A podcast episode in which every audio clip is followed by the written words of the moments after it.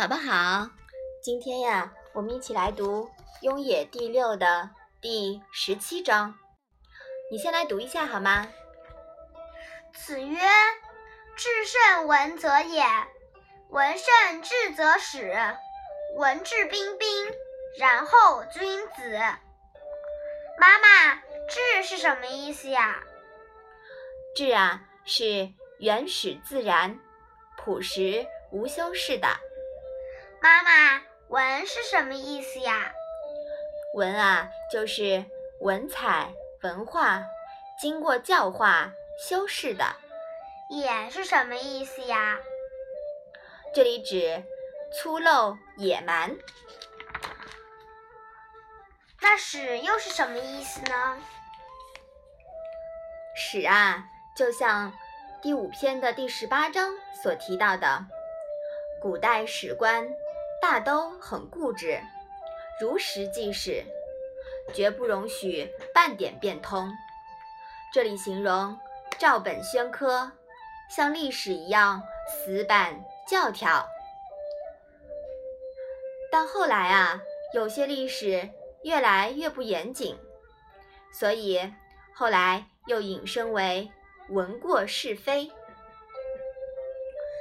妈妈。冰冰是什么意思呀？啊，这个彬啊，双目并立。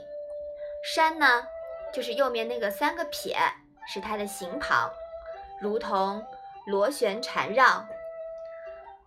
这里呢，是指文和质像双螺旋结构一样齐头并进，相得益彰，配合很恰当。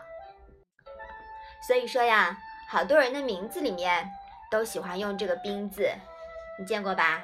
嗯。好，解释了这么多词啊，你试试把这一章的意思来讲一下。孔子说：“一个人如果质朴多于文采，就会显得粗陋野蛮；若文采多于质朴，就流于虚浮。”只有质朴和文采齐头并进，相得益彰，才是君子所为。嗯，说的对啊。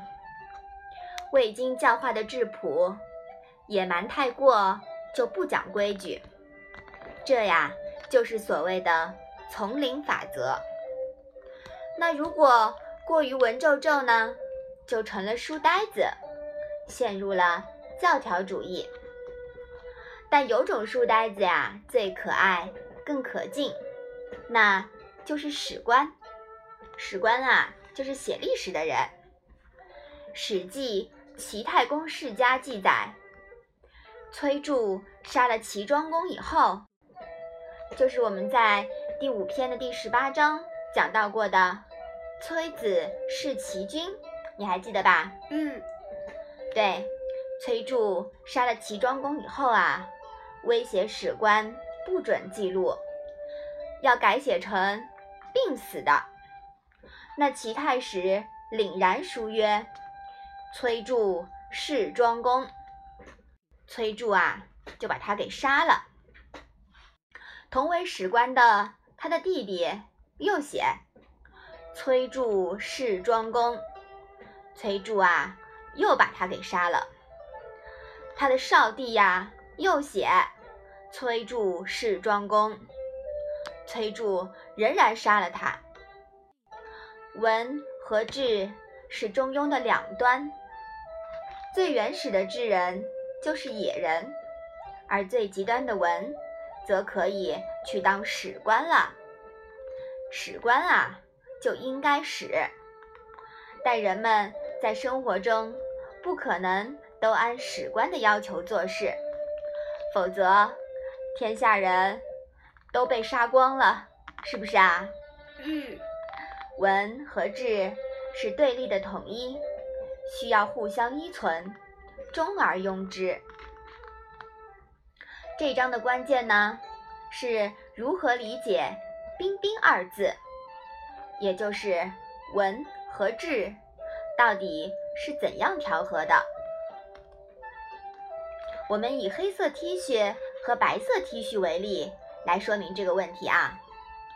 很多人把文质彬彬啊理解成了混合在一起，最后变成了和稀泥，人变成了文不文质不质，就好像 T 恤变得黑不黑白不白，那成了什么呀？成了灰 T 恤。对呀，这其实已经改变了黑白的性质，已经成了一个新的品类了。那是不是我们要的呀？不是。嗯，对。那更多人呢，则把文质彬彬完全理解成了温文尔雅。其实这样理解的话，就只剩下了文了，就变成白色的比重过重，中灰啊，又变成了。浅灰，趋近于白了。那如果我们换种思路，黑还是黑，白还是白，但采用黑白相间的形式，是不是更好看啊？嗯，对，就像什么呀？就像黑白条纹 T 恤。对，我们可以用黑白冰冰来形容它了。综上所述，文质彬彬在一个人身上，正确的存在方式是黑和白兼而有之，动态平衡。人的天性无所谓善，无所谓恶。实际上，每个人的身体里啊，都有一个天使，一个魔鬼。与善良的人在一起，人大多。会表现出善的一面。如果终日与恶人在一起，涵养再好的人也会爆发出野性。一个真正文质彬彬的君子，会在该文的时候文，该治的时候治，就像电锤一样，螺旋推进，既能破局，又不偏离大原则。其人听闻起来。好像很高冷，但和善的人与他交往时，会发现他其实也很温和。但做事较真起来，你又会觉得他太严厉。胸有猛虎，细嗅蔷薇。孔子啊，就是这样的人。妈妈觉得这一段讲的很有道理啊。嗯，对。所以说呀，我们要择其善者而从之，对不对？嗯。好，你把这一章再复习一下。